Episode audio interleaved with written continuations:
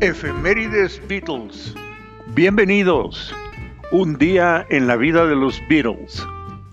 Sitio de efemérides para seguir las actividades día a día de la banda más exitosa de la historia musical. Documentada y comentada por su amigo Jorge Bolio Telles. Marzo 10 de 1961. The Beatles tocan en la caverna durante el lunchtime y en la noche tocan en St. John's Hall, en Tobruk, Liverpool y en Grosvenor Ballroom en Wallasey. Fue la última ocasión que Alan Williams organizó una tocada para el grupo. Marzo 10 de 1962. Los Beatles actúan en el Youth Club de St. Paul's Presbyterian Church Hall, alternando con The Country Four con Brian Newman. Marzo 10, 1963. Continúa la gira con Tommy Rowe y Chris Montes en el Teatro Hipódromo de Horse Street en Birmingham Works. Marzo 10, 1964.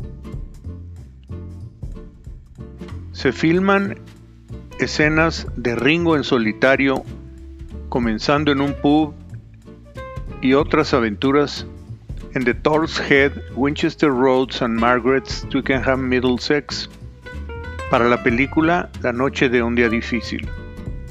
Marzo 10, 1964.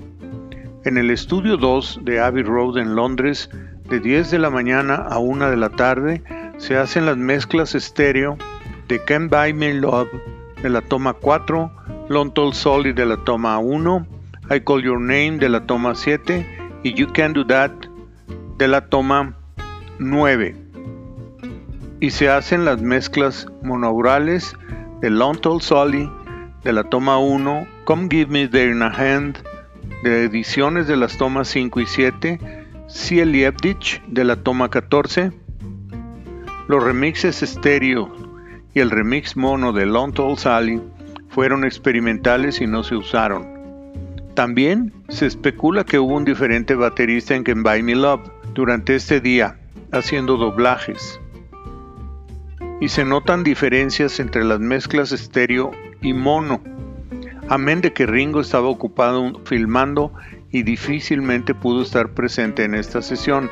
Por desgracia no hay documentación al respecto en los archivos de la disquera.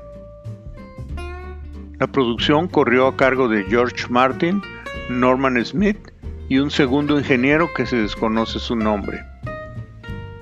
Marzo 10 de 1965. Los Beatles concluyen las filmaciones en Bahamas y viajan de Nassau a Londres, arribando a las 7.05 de la mañana para disfrutar de dos días libres antes de volver a la filmación. Marzo 10 de 1967. En el estudio 2 de EMI Studios en Londres, de 7 de la noche a 4 de la mañana, George Harrison hace doblajes de tamboura en el track 4 de la rola Getting Better y una sobreimposición sobre la toma 12, producción de George Martin, Jeff Emerick y Richard Lush marzo 10 de 1969.